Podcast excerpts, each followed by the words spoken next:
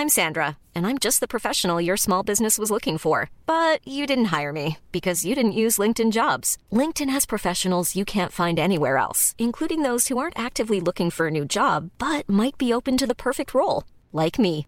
In a given month, over 70% of LinkedIn users don't visit other leading job sites. So if you're not looking on LinkedIn, you'll miss out on great candidates like Sandra. Start hiring professionals like a professional. Post your free job on linkedin.com/people today.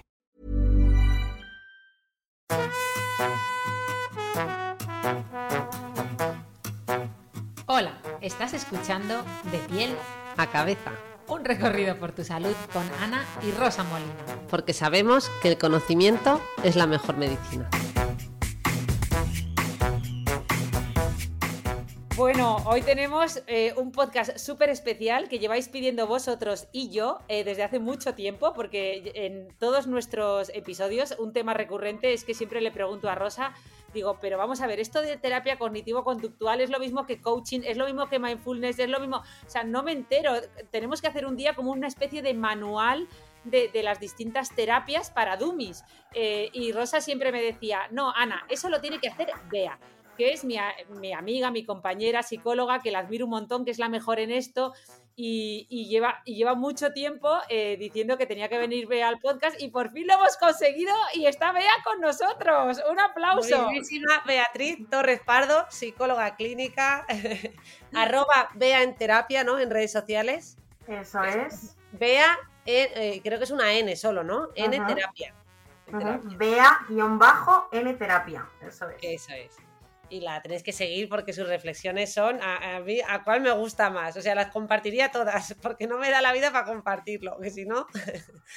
Así que nada, muchísimas gracias, Bea, por aceptar esta invitación, porque, bueno, Beatriz es COR, es decir, nos hemos formado juntas en el Hospital Clínico de Madrid.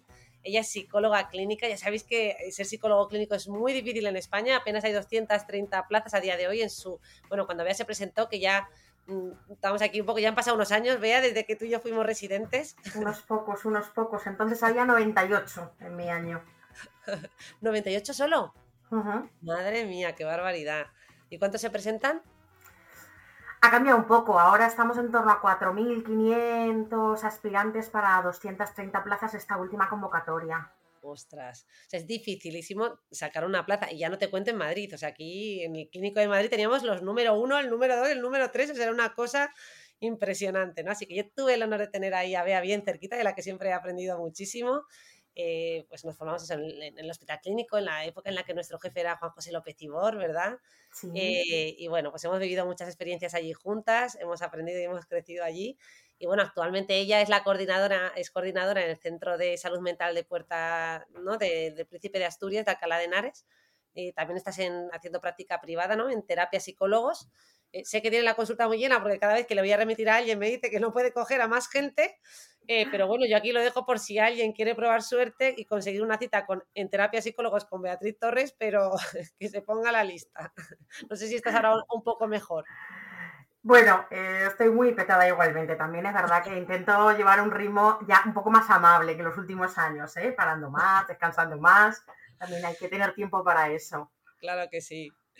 Bueno, ¿y qué más? Pues es que eh, podríamos decir tantas cosas de Bea, ¿no? Desde 2019, además, coordinadora en el experto universitario en trastornos de la personalidad de la Universidad de la UDIMA.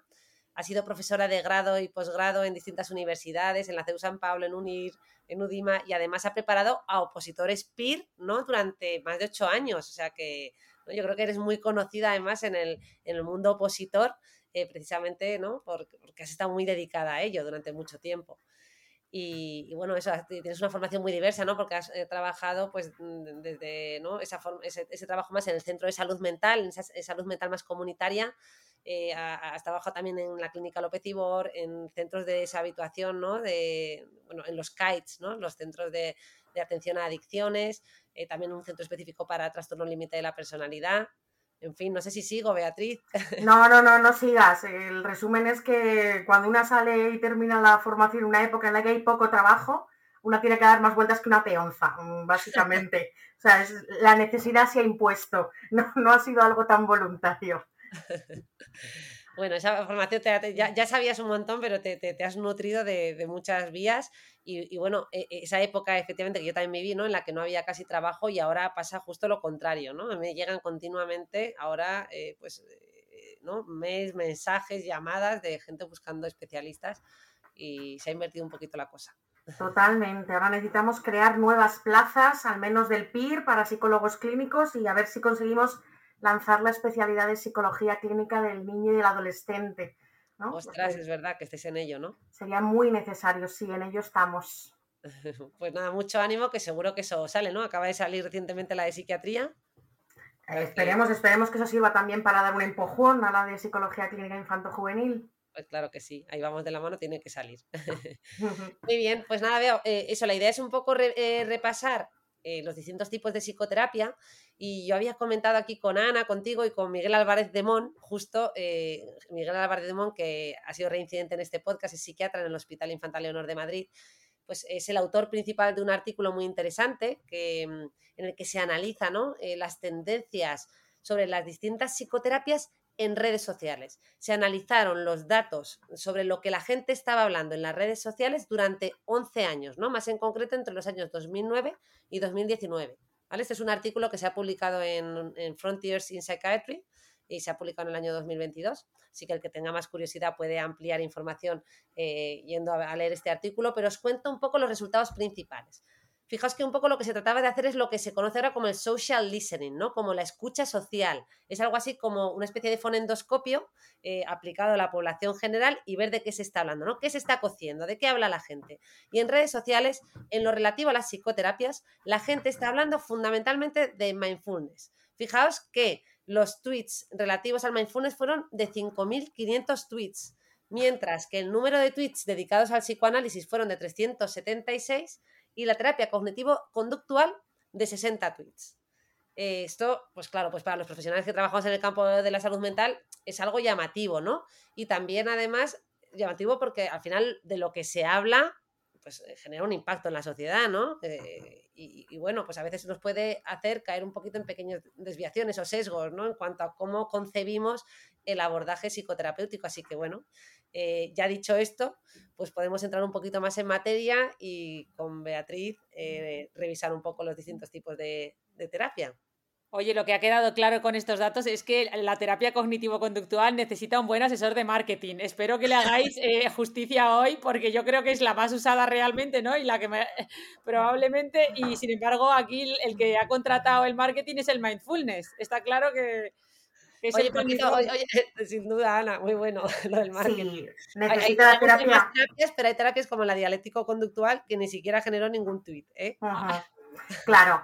Lo que pasa con, esto que estabas comentando, Rosa, es que eh, bueno, las redes sociales tampoco son una muestra representativa ¿no? de, la población general. ¿no? Ya hay varios eh, sesgos por ahí de qué tipo de, usuarios eh, hacemos uso de redes sociales, perfiles por edades, perfiles profesionales, ¿no?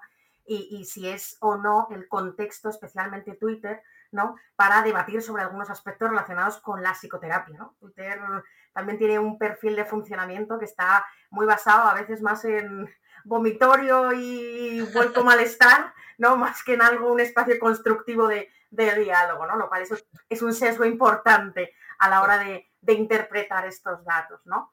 Pero sí que es verdad que, eh, hay como mucha eh, confusión en torno al, tema de las psicoterapias, las distintas escuelas de psicoterapia, mucha confusión también en si una psicoterapia es lo mismo que un tratamiento psicológico, ¿no? Y si un tratamiento psicológico es lo mismo que una técnica, ¿no? Porque yo te estaba escuchando, Rosa, y, oigo el tema mindfulness, y mindfulness no deja de ser una estrategia, una forma de afrontar la relación con, los propios eventos privados, ¿no? Más, más consciente, más prestando atención, más permitiéndonos estar aquí y ahora.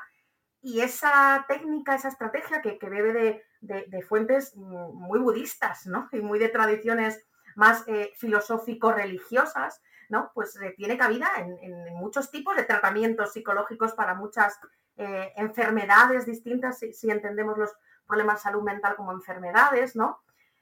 Pero es que reducir la psicoterapia a tratamientos psicológicos también es una concepción como muy limitada, ¿no? Tratamientos estamos hablando de un protocolo más o menos manualizado con evidencia científica de un conjunto de técnicas aplicadas en un determinado orden para una determinada problemática, ¿no? Para reducir determinados síntomas y eso también es bastante limitado con respecto a lo que puede ser una, una psicoterapia, ¿no?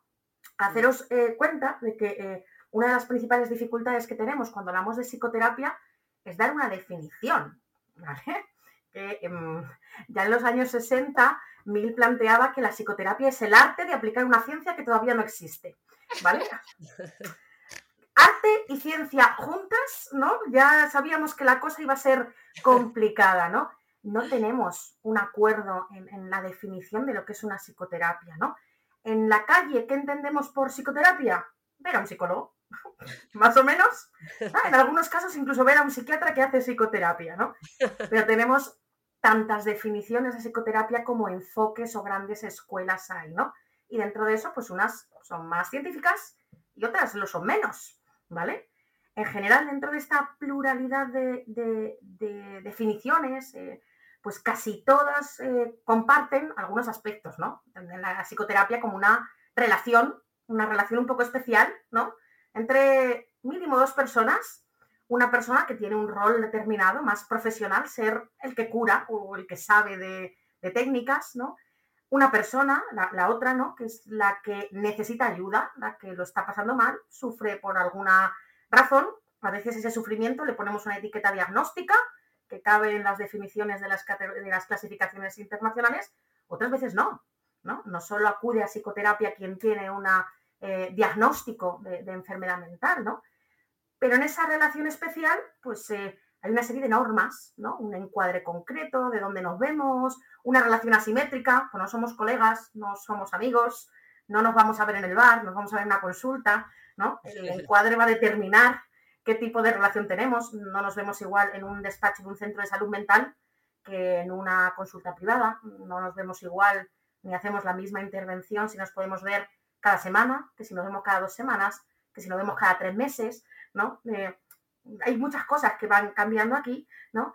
Y se supone, voy a decir, se supone que lo que hacemos en ese encuentro son una serie de, ritos conversacionales mm, para aplicar algunas técnicas con idea de conseguir que la persona que viene pidiendo ayuda y que mm, siente que no ha podido solucionar algunas cosas por sus propios medios, ¿no?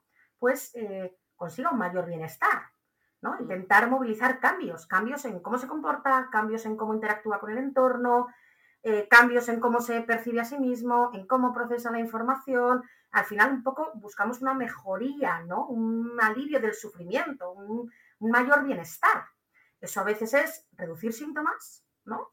Si estamos en un modelo más biomédico que categoriza el sufrimiento psíquico como enfermedad mental, a veces es toma de decisiones, desarrollo de objetivos eh, vitales, mayor eh, conocimiento de mi propia identidad, ¿no? Claro, como veis en esta definición entran muchos factores en juego, ¿no? Y no presupone de entrada un abordaje científico, ¿no? Es una de las cuestiones complicadas, ¿no? Eh, es que estás mencionando un montón de puntos clave y, y, fíjate es que algo tan básico como efectivamente el contexto en el que recibimos a la persona, ¿no? Pues ya sea en un centro de salud mental del sistema público, en un ámbito privado, eh, la importancia que, tiene todo este encuadre, ¿no? Que, que, daría, da para manuales enteros, hablar del encuadre. Los rituales, los rituales. Tal cual, ¿no? Y cuando hablamos de, de, rituales y de encuentro, no estamos exentos de que en todo proceso de psicoterapia tienen influencias, factores que no es solo lo que sucede dentro de la terapia, ¿no? Son las expectativas del paciente, lo convencido que está el terapeuta de que su modelo es bueno, el efecto placebo, ¿no? Las cosas que suceden en la vida del paciente entre sesión y sesión, ¿no? Eh, claro. Eso que el efecto placebo también aplica a la psicoterapia. Por supuesto, o sea. El fármaco, digo, el efecto placebo está ahí a través de la palabra también o de simplemente en esa relación, ¿no? Que en ese momento para el que va a pedir ayuda, pues es de desigualdad por lo menos, ¿no? Y en la sensación de dar un paso adelante para hacerme cargo de algo, aunque todavía no haya empezado a hacer eh, mucho, ¿no? Y en la expectativa de que esto me ayude, ¿no? Eh, la motivación al cambio, mm, per se, mm, es un factor que, influye incluso cuando todavía no hemos iniciado más que un contacto de evaluación, ¿no? Entonces, claro, ahí hay como muchos estudios clásicos que, te sonarán, el de Lambert y Norbert, de Norcross y Lambert es de los más conocidos, ¿no? Que, que intentan explicar por qué la gente cambia en psicoterapia, ¿no? Y la verdad es que desendiosa un poco la psicoterapia, porque llegan a decir que casi el 35% de lo que genera cambio en psicoterapia es algo que no sabemos por qué, es la vida del paciente, sin más, ¿no? que un 15% es la relación, ¿no? esta parte de vínculo, que es como, como muy nuclear en todas las escuelas, ¿no? Que te caiga bien tu terapeuta, que tú le caigas bien, eso no es que, que, mm, seamos colegas, ¿no? Significa que, que, nos sintamos seguros, que sienta que el terapeuta me mira con una mirada que diría Rogers un poco incondicional, ¿no? Que me escucha, que me entiende, que está disponible, ¿no? Esto que se juega en, en lo relacional, ¿no? Las técnicas, eso que hemos endiosado, saber hacer psicoterapia como sinónimo de saber aplicar técnicas, pues lo siento, las investigaciones dicen que son un 10% del cambio. Todo el mundo quiere aprender. que hay un post en barbecho de estos porcentajes, así que te voy a, te voy a invitar a que lo hagamos juntas, aunque tú igual ya lo has, lo has contado, que ni me acuerdo, pero, pero esto hay que abordarlo. Sí, sí, porque claro, eh, al final estábamos hablando de redes sociales, ¿no? ¿Y qué se mueve en redes sociales? Se habla mucho de mindfulness, mindfulness como una estrategia, como una técnica, ni siquiera como un tratamiento global, ni como una corriente de psicoterapia, cabría en muchas, ¿no? Las cuestiones relacionadas con el mindfulness, ¿no? Pero no, hay otros muchos elementos de las psicoterapias que se han estudiado menos, ¿no?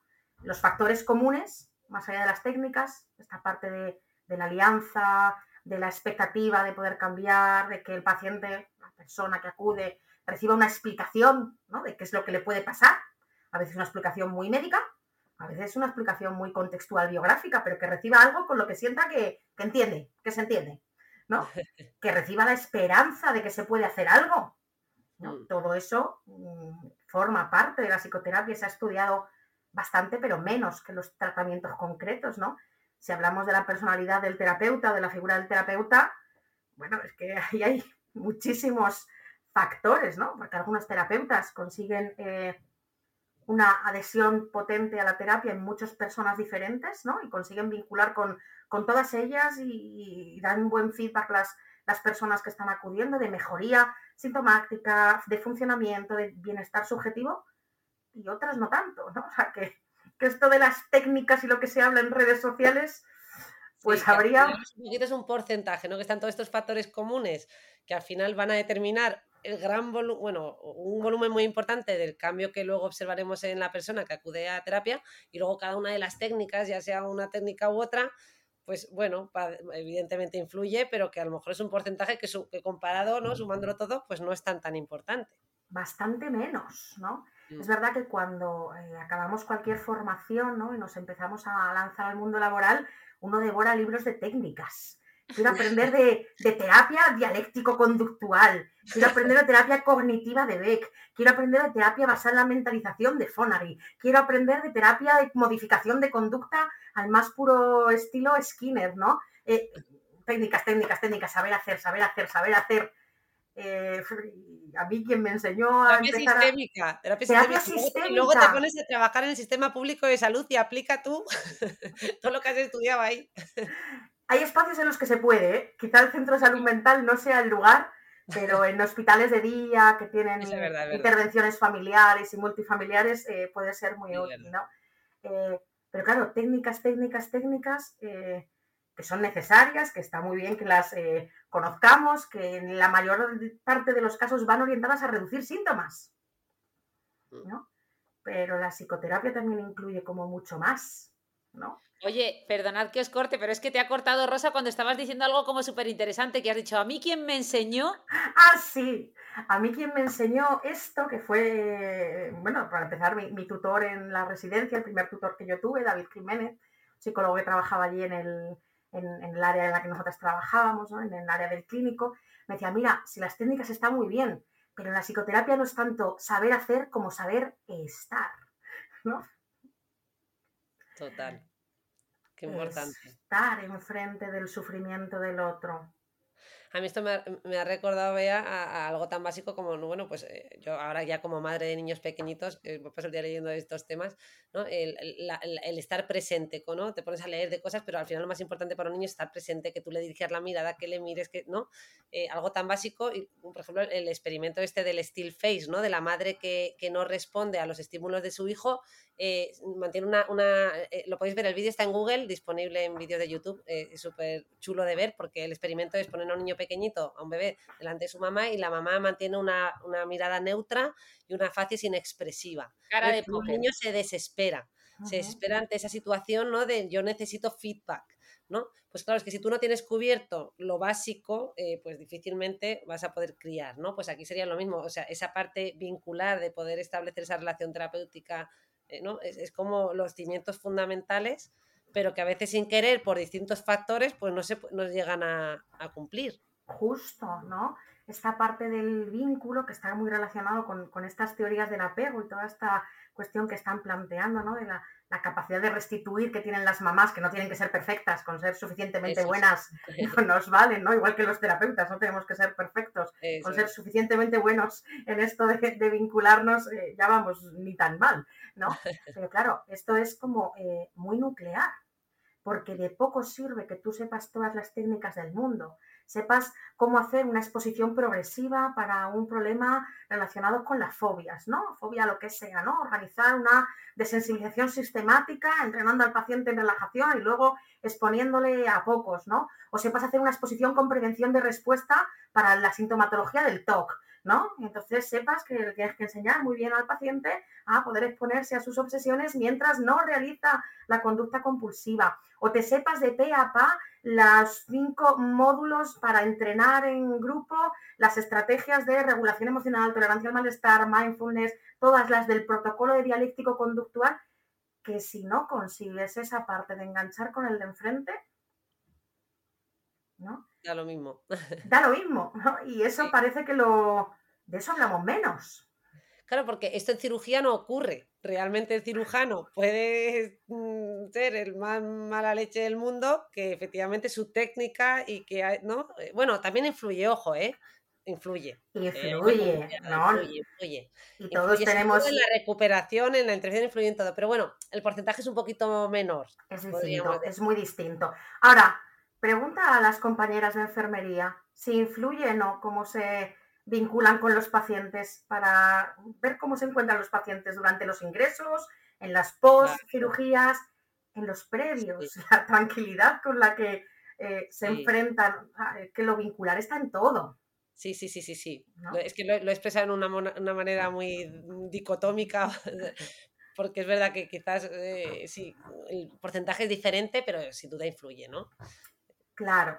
Entonces, no olvidemos que el inicio de las psicoterapias tenía mucho más que ver con poder dar respuesta al sufrimiento humano, ¿no? Y poder acompañar el sufrimiento humano y aliviarlo, más que con tratar un síntoma de un trastorno, ¿no? Eso ha sido como una evolución más eh, biomédica de la conceptualización del malestar, ¿no?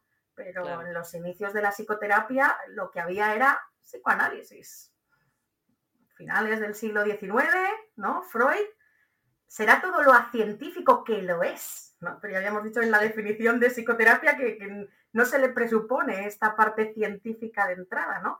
Pero es verdad que sí se le debe reconocer al psicoanálisis que fue el primer sistema integrado de psicoterapia moderna, ¿no? Nos daba una teoría integrada acerca de cómo se desarrolla la personalidad, cómo se desarrolla la patología, cómo se puede intervenir, cómo es la relación terapéutica, qué procesos, qué técnicas hay que aplicar, ¿vale? Otra cosa es que, bueno, mm, es verdad que, tiene muy poca evidencia científica porque gran parte de sus planteamientos son acientíficos, no, son, no, pueden ser demostrados con metodología científica, ¿no? Pero hay grandes desarrollos posteriores, ¿no? Y si no hubiéramos tenido psicoanálisis y todas sus derivadas posteriores, ¿no? Hacia otros planteamientos psicodinámicos, las relaciones objetales, las teorías de la, psicología del self, ¿no? No tendríamos técnicas y terapias que a día de hoy consideramos súper válidas y con mucha evidencia. Pienso, por ejemplo, en la terapia basada en la mentalización de Fonavi y, para los trastornos de la personalidad, ¿no? Y Bateman. eh, es que bebe de psicoanálisis y bebe de psicoanalítico. Entonces, claro, mm, no toda psicoterapia es científica, no todo lo científico es psicoterapia. Y es verdad que vamos a encontrarnos con distintas corrientes que lamento decepcionar, pero los grandes estudios que se vienen haciendo en la comparativa de las grandes escuelas de psicoterapia, ¿no? La psicodinámica, que incluye toda la derivada psicoanalítica, eh, las humanistas, las cognitivas y conductuales, primero conductual, luego cognitivo y luego reunificado, ¿no? Y las sistémicas, los grandes estudios que venimos haciendo desde 1950, Eisenk el primero, nos vuelven a poner una otra vez por delante el pájaro dodo. No hay diferencias en la eficacia de las distintas psicoterapias. Entonces, ahí nos lanzamos a una carrera por el cientificismo y por demostrar eficacia. ¿no? Cuando Eisen llegó y dijo, todos han ganado, todos consiguen más o menos cambios similares, fijaos corrientes tan, tan radicalmente distintas como podía ser el psicoanálisis y los principios del conductismo. Todas valen igual. Cada aquí aquellos les reventó la cabeza a algunos y algunos tuvieron más interés por demostrar científicamente las cosas que otros, ¿no? Claro, también hecho el encuadre científico, hecho la posibilidad de que algunos modelos que en su origen tienen la evaluación experimental como uno de sus núcleos, pues tengan más posibilidad de encontrar resultados de eficacia en los estudios, en los eh, grandes ensayos eh, clínicos aleatorizados, ¿no? Es muy fácil valorar la eficacia, el cambio pre-post, por ejemplo, de protocolos de intervención que, que siguen estrategias cognitivo-conductuales, que están definidas, aplicadas por pasos, secuenciadas, ¿no? Ahora, ¿cómo haces eso tú con una intervención más sistémica? Que no te metes tanto en lo subjetivo, ¿no? De cada sujeto, ni en... Bueno, al final las intervenciones cognitivo-conductuales mm, tampoco son un, paradigma cientificista que no entre en la subjetividad de la persona, ¿no? Eh, pero es verdad que, cuando queremos pasarlo todo por el paradigma de la eh, práctica basada en la evidencia, ¿no? que es un término muy de medicina, no sé si es del todo aplicable a la psicoterapia, ¿no? Sobre todo si al final la práctica basada en la evidencia se termina confundiendo con tratamiento empíricamente validado. Mm, si tú te vas a cualquier manual de tratamientos psicológicos eficaces para cualquier diagnóstico que te puedas encontrar, sorpresa, la terapia cognitivo-conductual es lo que más evidencia tiene para todo. Claro, es la que más fácilmente utiliza el lenguaje científico para medir pre-post. Claro. Claro. Hacer eso y bueno, en el trastorno bipolar mm, mm, equiparada con la psicoeducación. Claro, pero es que la psicoeducación no es más ni menos que un elemento común a todas las psicoterapias. Darle al paciente una explicación comprensiva de lo que le puede estar sucediendo. ¿No? Entonces, claro, cuando la práctica basada en la evidencia la limitamos a los tratamientos empíricamente validados, que son estos que tienen un manual de cómo aplicarlo, ¿no?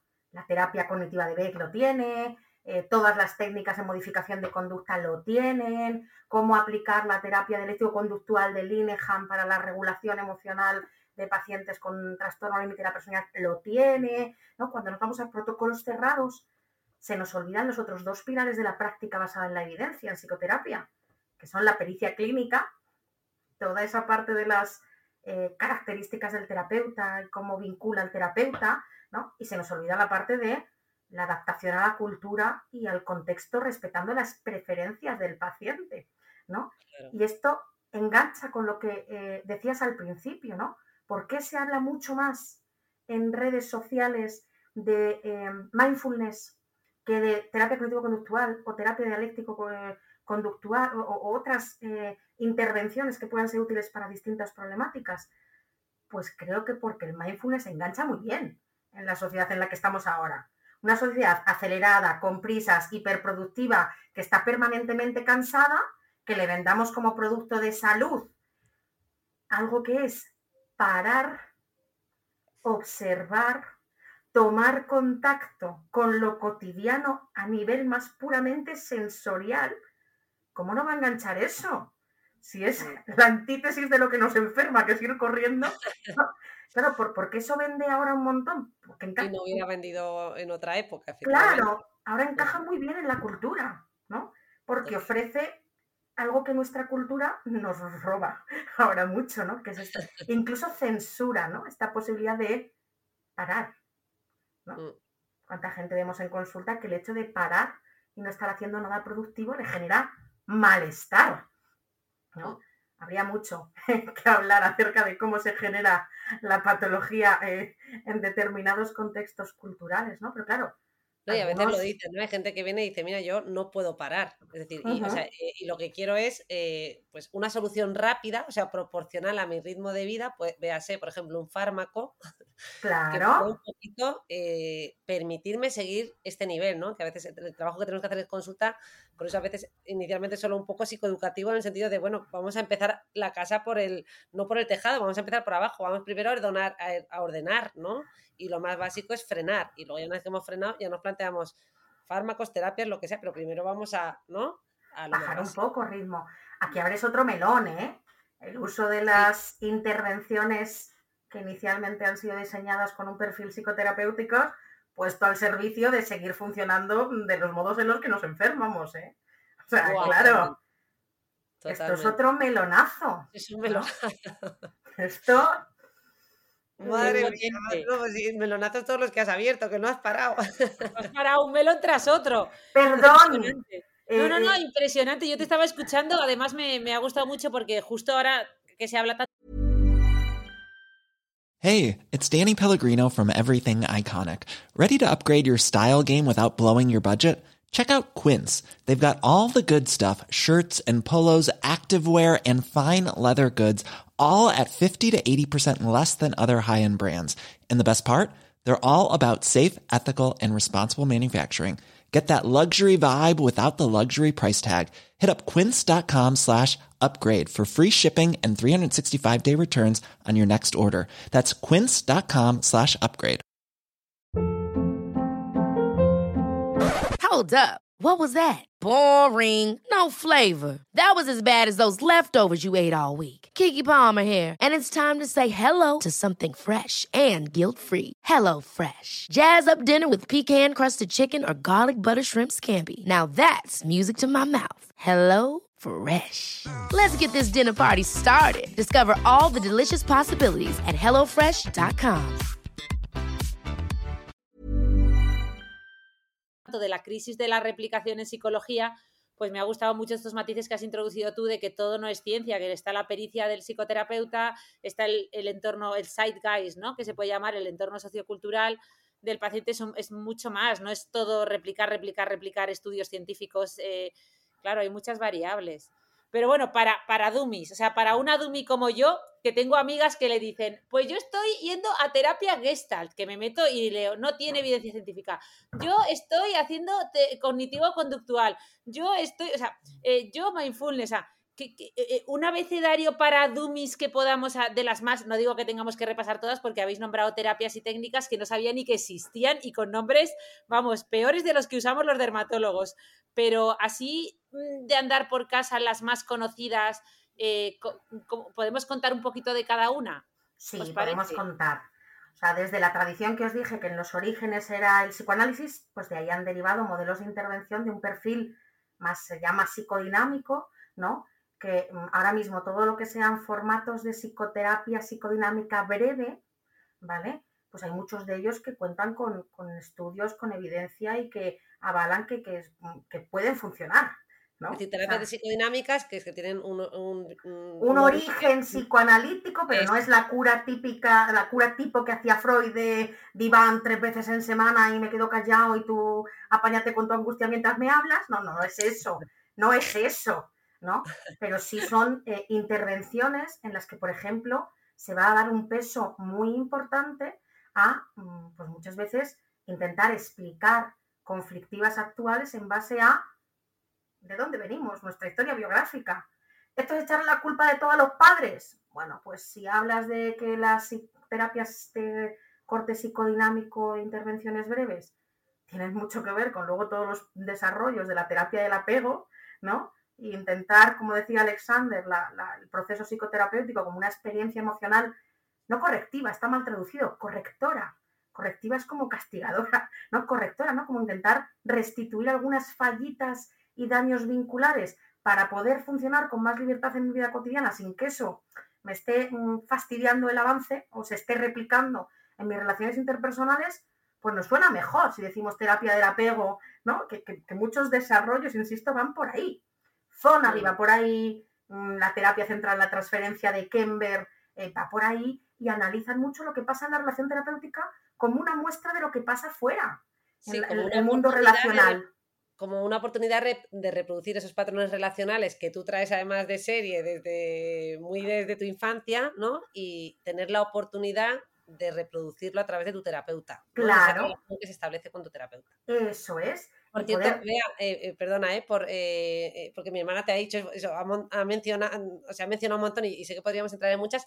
Antes de que expliques cada una, bueno, ya hemos empezado con la psicodinámica, pero dinos cuáles tienes en mente, nómbranos las que tienes en mente para, para contar o las que más se usan, no sé si quieres contar las que más se usan en, las, en, la sanidad pública, no sé. Bueno. En mente, estos perfiles psicodinámicos, lo cognitivo-conductual, ¿vale? que es esta que tiene como mayor posibilidad de evidencia científica en cuanto a tratamientos empíricamente validados y que ha estado muy orientada en muchas ocasiones al alivio sintomatológico en distintos trastornos eh, mentales, ¿no? Entonces, probablemente sean muy utilizadas en el sistema público, ¿no? También porque el sistema público es un espacio en el que alivia mucho al terapeuta, vamos a ser honestos, aplicar técnicas que le sean útiles al paciente, porque si me tengo que vincular intensamente con los 200 que tengo en agenda, lo tengo complicado, ¿no? Entonces, ¿cuánta gente viene a consulta pidiéndonos pautas? Pues pautas.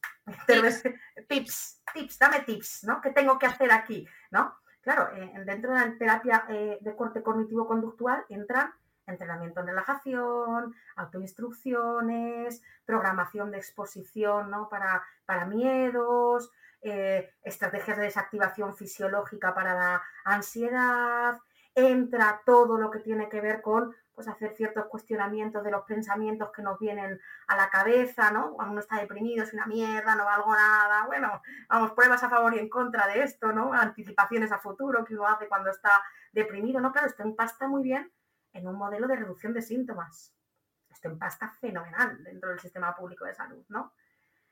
Otro modelo de psicoterapia que, también empasta bastante bien en los problemas que nos encontramos en la práctica clínica, pero que es más difícil de, implementar en el sistema público, lo decías tú, Rosa, ¿no? Los modelos sistémicos, los que salen del individuo solo y de cómo él se tiene que entender, cambiar, modificar lo que hace, para empezar a hablar de que los problemas están en las relaciones, en la interacción. ¿no? En el sistema, ¿no? En el, sistema, ¿no? Y el paciente como el paciente identificado y el que hace síntomas dentro de un sistema que funciona regulero. Pero es que eso mm. también lo vemos en problemáticas de eh, sustancias, en problemáticas de alimentarias, ¿no? También lo encontramos. En la anorexia, ¿no? Se estudia mucho, como, como ese, esa, ese trastorno, o, sea, o en torno a ese trastorno generado dentro de la familia, ¿no? Cómo el sistema, que sería esa familia, gira en torno al síntoma o al, cuadro, y, cómo, ¿no? y todo cambia y empieza a girar solo en torno a eso. Claro, bueno, es que pasó con los, con los soldados de Vietnam, ¿no? Que consumían drogas en el frente cuando estaban en Vietnam y que pensaron que se iban a volver adictos cuando volvieran a Estados Unidos y resultó que al cambiar el entorno, la mayoría no siguieron consumiendo drogas para nada. Bueno, es que no, no somos en el vacío, somos en los entornos que habitamos. ¿Vale? Volvamos a ese 35% de cambio terapéutico. Si nos cambian algunos entornos que están siendo perniciosos para nosotros, estresantes, no quiero utilizar el término tóxico porque reconozco que me chirría un poco, pero que están siendo hostiles para nosotros, ¿no? claro que muchos mecanismos desadaptativos, ¿no? Para gestionarme con mi malestar, que, constituyen formas de hacer síntomas, dejan de ser necesarios. Claro, efectivamente, ¿no? Al final este abordaje de más de terapia sistémica, que casi siempre se aplicaba a lo familiar, es difícil de hacer eh, en el sistema público si no es en un contexto de hospital de día, o de atención infanto-juvenil. En adultos no. Y esto también eh, tiene mucho que ver con que hacemos, me niego a decir que hacemos psicoterapia en los centros de salud mental. O sea, yo hago paños terapéuticos, parches terapéuticos, confiando en no ser diatrogénica, porque a veces los, los, momentos de, poder encontrarlos no son los suficientes ni, los mejores, ¿no? Ni, y el heterogénea entendida como y heterogénea entendida como un daño que no buscamos hacer, pero que se genera, ¿no? Eso es, la posibilidad de dañar, que la tenemos. Que la- lo apl- es un término que se aplica en medicina, pero que a, a lo mejor algunos de nuestros oyentes no saben que se aplica también a las intervenciones psicoterapéuticas, es decir, como consecuencia de una intervención también podemos eh, generar un, un da- un daño, ¿no? En torno a un 10% de las personas que acuden a psicoterapia acaban peor. En torno a un 30% se queda más o menos igual y en torno a un 60% se encuentran mejor. O sea, estos son datos eh, de eficacia globales de las psicoterapias que, eh, claro, mm, no es la panacea. Sí, ¿no? porque tú lo has dicho, ¿no? Al final has hablado de las expectativas, la motivación que uno trae a consulta. eh, Claro. claro, esas expectativas eh, juegan un papel muy importante, ¿no? influyen. Hemos dicho la psicodinámica, hemos dicho la cognitivo-conductual, inicialmente conductual, luego cognitiva y ahora todas las de terapia de tercera generación, aceptación, compromiso y demás, todas esas van en esa misma línea. La sistémica, en la otra gran corriente de psicoterapia, es la humanista, que es un poco el, lo, humanista existencial, es el cajón desastre en la que yo, a título personal, la parte humanista la compro, la parte existencial me cuesta más, ¿no? La parte humanista con autores como Frankel, la logoterapia o Rogers, ¿no? Y la terapia centrada en el cliente, ahondan mucho en, en toda esta parte vincular, en toda esta parte de aceptación incondicional, de empatía, de autenticidad en la relación terapéutica, de confiar en los recursos del paciente para salir adelante con mi, mm, es que no voy a decir ni, ni- ni indicaciones, con mi presencia, con mi apoyo, con que yo sea un espacio seguro en el que pueda pensarse, ¿no? Tiran mucho por la parte de eh, factores comunes, ¿no? Mm. La parte existencial me cuesta más, porque ahí se nos pueden colar muchas magufadas que ya no es que rocen lo... eh, Estaba esperando a ver qué término utilizabas. sí, sí, El término, el término elegido ha sido magufada. magufada. Es maravilla, sí, maravilla. Me encanta Magufada. magufada. Eh, Se lo ha pensado, ¿eh? Para los que no nos están viendo. me lo he pensado, magufada, eh, pseudoterapia, ¿no? Porque claro, dentro de la parte existencial encontramos cosas como la decodificación bioenergética, ¿no? Y, cosas así que, oye, claro, o sea, eh, bueno, es que ya os he dicho que la, el hecho de que un terapeuta crea mucho en lo que está haciendo tiene efecto sobre el paciente. Otra cosa es que el paciente, que, que- eso se llama la paradoja de Asher, eso también sucede en medicina, ¿no? A veces Sí. los tratamientos no, eh, no obtienen mejores resultados los que tienen más evidencia científica, sino aquellos en los que lo vende mejor el, el que lo hace, ¿no? Y en este sentido, el coaching como técnica me encanta, ¿no? El coaching se ha convertido en eh, una herramienta como de mentorización, de acompañamiento, que lo puede hacer un abogado que ha estado 20 horas en un curso de coaching, ¿no? Lo puede hacer tu cuñado que se ha leído medio libro de coaching, ¿no? Porque al final es, es darle ánimos a la gente, ¿no? Y decirle eslóganes de mm, tú puedes con todo, desarrolla mentalidad tiburón, ¿no? Vas a conseguir lo que te propongas. Claro, esto en un contexto en el que te lo dicen con mucha firmeza, en un estado que a mí me parece muchas de estas charlas grupales casi casi rozando lo sectario, ¿no? Movilizando este, este clima de pedo emocional. Sugestión, sugestión. O sea, lo Pero- estabas describiendo y estaba, estaba viviendo un, eh, pues eso, un evento de Tony Robbins. Que es que están todos chutados, chutados. Entonces es que no les está diciendo nada. Tú, dices, tú miras lo que les está diciendo Tony Robbins y les está diciendo frases de parvulario, pero se lo está diciendo en ese estado de sugestión y, y- y con ese entorno que vamos, es que hasta yo me vengo arriba. Solo de Claro. contarlo. La cuestión es que la crítica que yo le hago al coaching son dos. La primera, eh, si estamos hablando que las psicoterapias son encuentros relacionales entre dos personas mínimo, que tiene que haber como una parte como muy ideográfica de adaptación a la persona y a sus vivencias, el eslogan global es imposible. O sea, preta por no nos sirve a todos igual, ¿no? Total. Segundo, se pone muchas veces al servicio de narrativas que promueven una injusticia social y que promueven estos contextos culturales que nos enferman, ¿no? Es mentira decirle a alguien, si te lo propones puedes con todo. Es mentira. Gran parte de lo que nos toca luego hacer en terapia es desmontar eso, ¿no? Te han vendido algo que es mentira. Y cuando te frustras y la realidad te dice, no chato, esto no lo consigues, la jodido del coaching y de esta mentalidad más Mr. Wonderful es que, pues si se supone que yo si lo intento lo consigo y no lo estoy consiguiendo, el problema soy yo. Claro.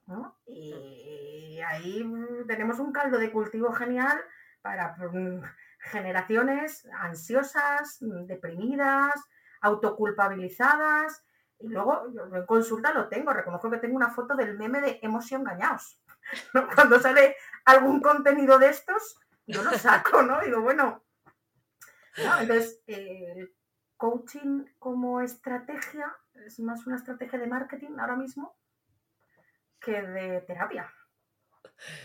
Oye, si me permitís que haga un pequeño paréntesis porque me, ha gustado toda esta reflexión que, has hecho, Bea. Maravilla. Eh, algo equiparable, ya que hemos mencionado también a las redes sociales, es los fenómenos que, se ven en, ¿no? pues en, estos medios, ¿no? Eh, y, leo aquí un post que subió un compañero psicólogo, David Gómez, que decía, un post del horóscopo que dice más obviedades que el palo de la fregona, 30.000 likes.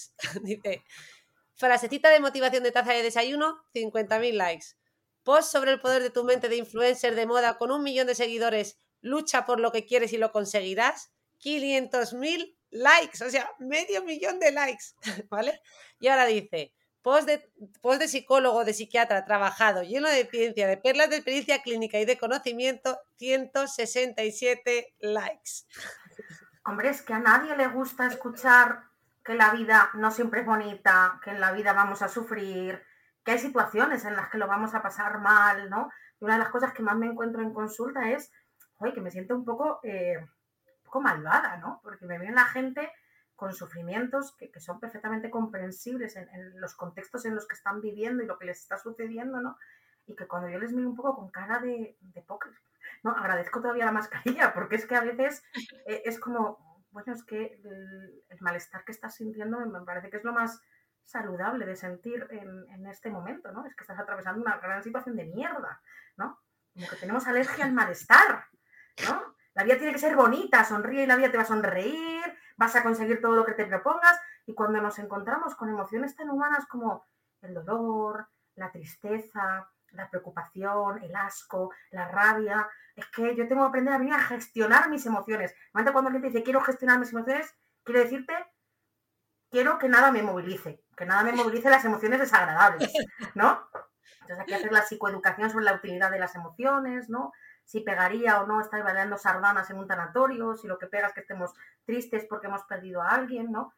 Claro, pero es que gracias al coaching, la mentalidad Mr. Wonderful y la divulgación de este tipo de contenidos en, redes sociales, hemos hecho una negación del sufrimiento como parte de la vida, ¿no? ¿Por qué han triunfado desde hace 20 años terapias de tercera generación eh, tipo aceptación y compromiso? Que hablan de, bueno, aprender a tolerar que en la vida nos suceden cosas que nos remueven, son desagradables y que en vez de pelearme con mis emociones tengo que ser un poco compasivo y transitarlas sin pelearme con ellas y sin querer apagarlas porque es que me molestan, ¿no?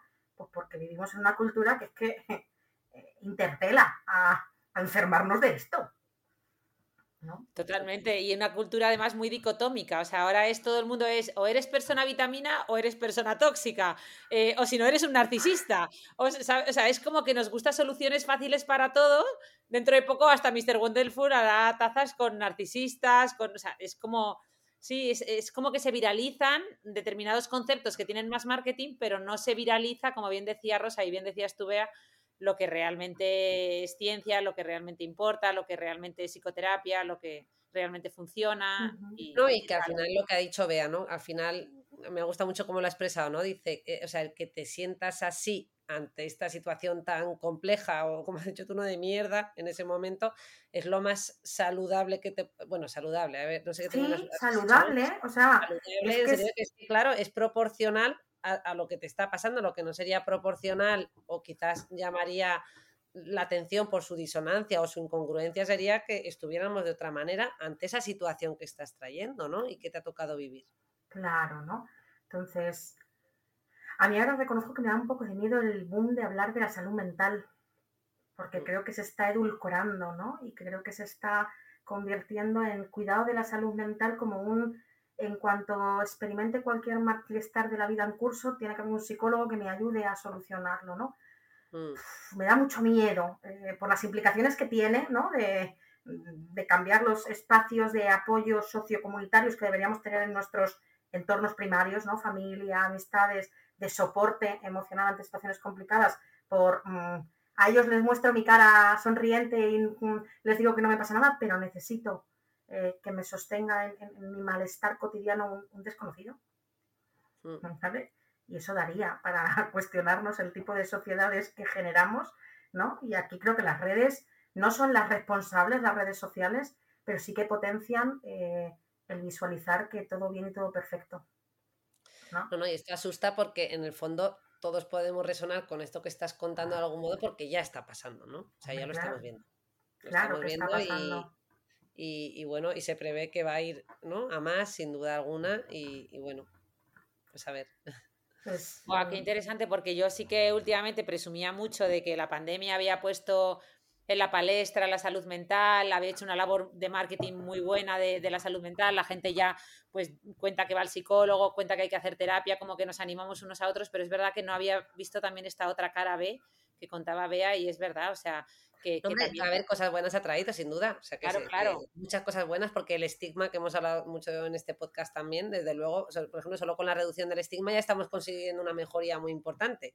Pues sí, no, Rosa, yo tengo la sensación de que se ha reducido el estigma para hablar de malestar emocional ah, en relación a tristeza, ansiedad, preocupación, pero no se ha reducido el estigma para hablar de trastorno mental grave, ¿no? Para hablar de. No, no se ha reducido, pero sí que se está sembrando el camino, yo creo, ¿no? yo, uno de los, uno de los pues miedos que yo tengo de este boom con respecto a la popularización de hablar de salud mental es que esto vuelva a ser lo olvidado. Y cuando hablemos de salud mental, eh, no estemos hablando del trastorno mental grave.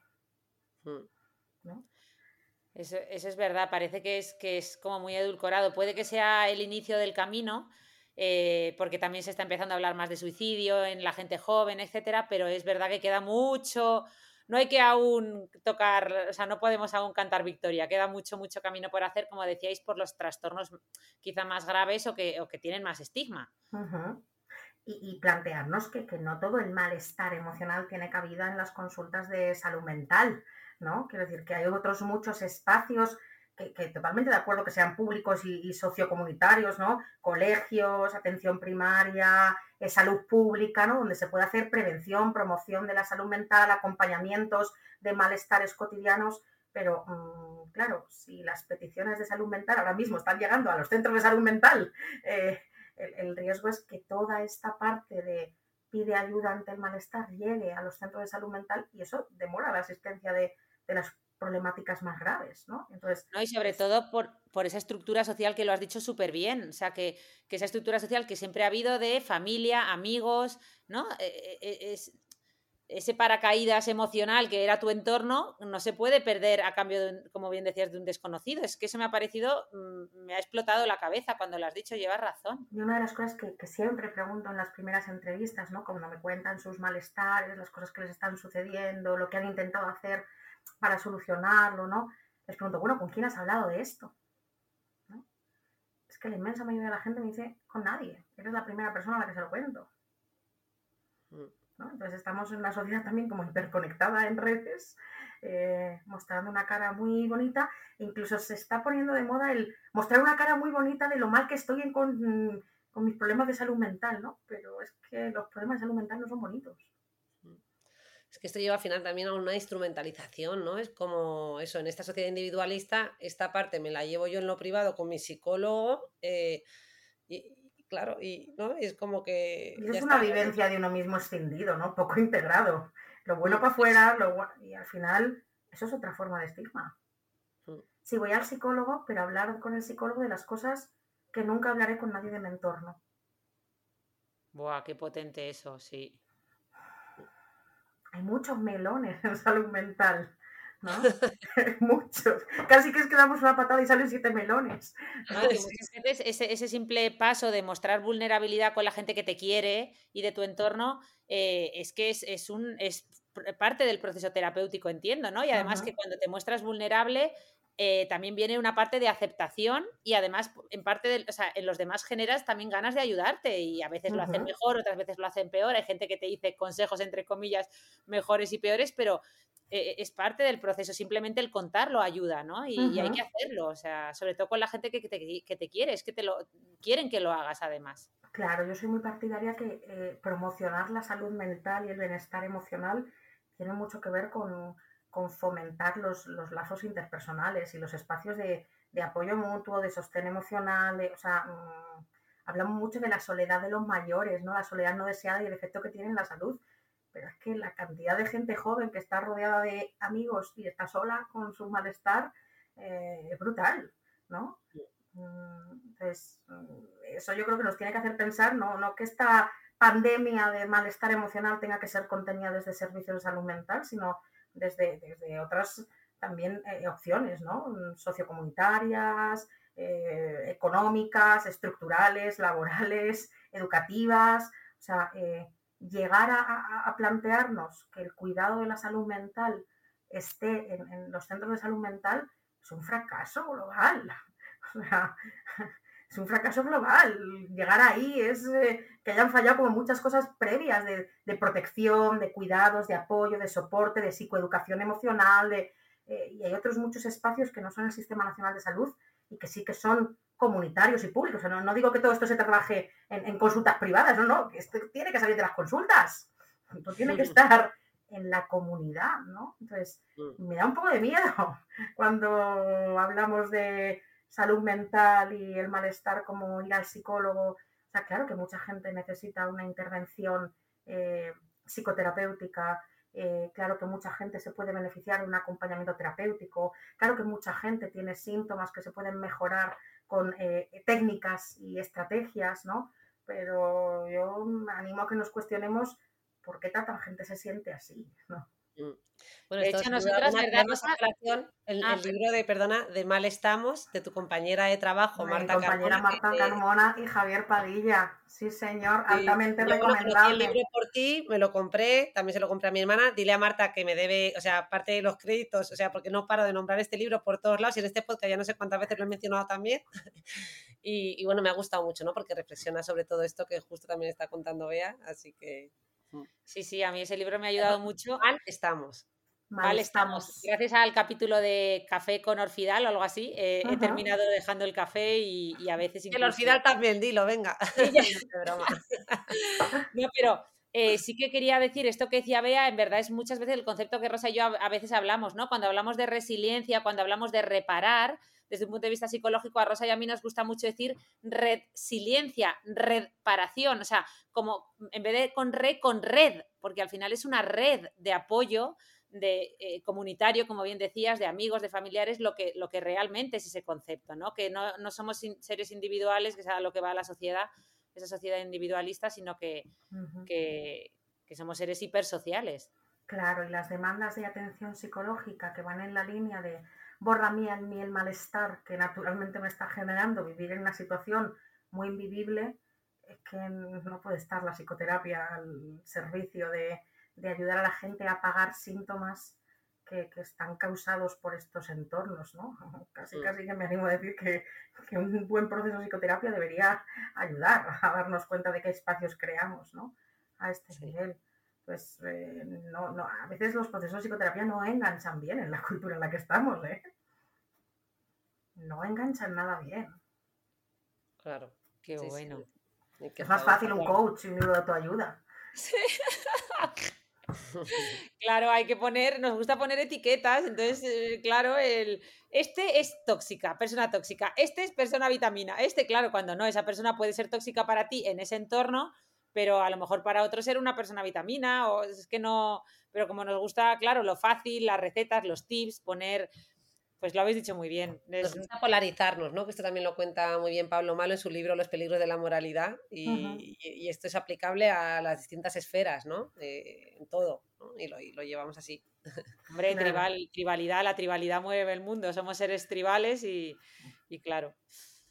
Bueno, chicas, eh, yo creo que vamos a tener que, tener que ir acabando. Entonces, si os parece, eh, bueno, hemos abierto cientos de melones. Creo que vamos a tener que traer, vea, te tendríamos que traer, no sé, por favor, vea. Un podcast. Estoy segura que todos nuestros escuchantes están pensando igual que yo, que tienes que volver otro día, porque esto se, han quedado mucho. O sea, no parabas de decir. Acabamos ya, o sea, repasamos nada muy brevemente. Entonces, las terapias que ha mencionado, no sé si te has dejado alguna o que quisieras destacar un poco las principales. Las de perfil psicodinámico breve están más avaladas, desde luego, que las curas tipo psicoanalíticas originales, las cognitivo-conductuales y todos sus derivados de tercera generación, las sistémicas para hacer abordajes muchas veces orientados al ámbito familiar y esta parte humanista más orientada a esos malestares cotidianos, quizás sí es mejor orientada que para la reducción de, de síntomas, ¿no? Ahí lo dejo. O sea, estos cuatro grupos principales, ¿no? Eh, dentro de los cuales pues podemos ubicar unos dentro de otros, ¿no? pues has mencionado la terapia basada en la mentalización de ¿no? Fonavi, de más perfil psicodinámico, la dialéctico-conductual, más terapia cognitivo-conductual de tercera generación, ¿no? Cuando decís cognitivo-conductual, que es la que más evidencia científica tiene y entiendo que es de las que más usáis, eh, os referís a eh, cambiar el conocimiento, o sea, influir en, la parte cognitiva de la persona para que luego modifique su conducta. O, al contrario, las relaciones son bidireccionales. A veces cambiando ah. lo que hacemos, cambiamos la imagen que tengo de mí, ¿no? Y a veces en ensayos conductuales en las que pongo a prueba lo que yo creo que va a suceder, ¿no? Lo pongo a prueba en un ejercicio más conductual y saco conclusiones diferentes. O sea, se relacionan mutuamente. No solo cambiar lo que pienso, cambia lo que hago. La mayoría de las veces al revés. Cambio lo que hago y eso va generándome imágenes diferentes de, mí, de mi competencia, de mi capacidad, de mi... Claro, claro, esa persona ¿no? que se pone a hacer deporte y poco a poco empieza a verse como una persona deportista, cuando antes se veía como una persona sedentaria, obviamente es un ejemplo muy, muy chusco, muy de andar por casa, pero sí. Ah, es, bueno, es bueno. Qué bueno, pues nada, vea, qué barbaridad, qué de melones, qué de titulares, era todo titulares, era todo conceptazos, era todo, ¿verdad? Es mi especialidad, abrir más melones de los que resuelvo. Tú me haces dos preguntas y yo salgo de aquí habiendo hecho 28. A ver, más de un oyente se va, de este podcast enfadado diciendo yo que venía aquí a, poder decir, me he aprendido cuatro terapias A, B, C y D y ahora soy experto en estas cuatro terapias, pues más de uno se nos ha enfadado, pero esto es... La vida es dura y a veces uno se frustra y no encuentra lo que quiere y, hay que seguir buscando. Sí. Eso pasa. O sea que aquí la primera no, eh, de mi hermana Ana, que ella decía salir experta en, los distintos tipos de psicoterapia y bueno, Oye, se nos está acabando el tiempo de cortamos aquí, no sea que se nos corte de verdad eh, a mitad de palabra. Así que con esto nos despedimos. aquí me está saliendo un símbolo rojo y no entiendo nada. Muchas gracias por la invitación y perdón por los melones. a ti, Bea. Hasta luego. Muchas gracias. Hasta el próximo viernes.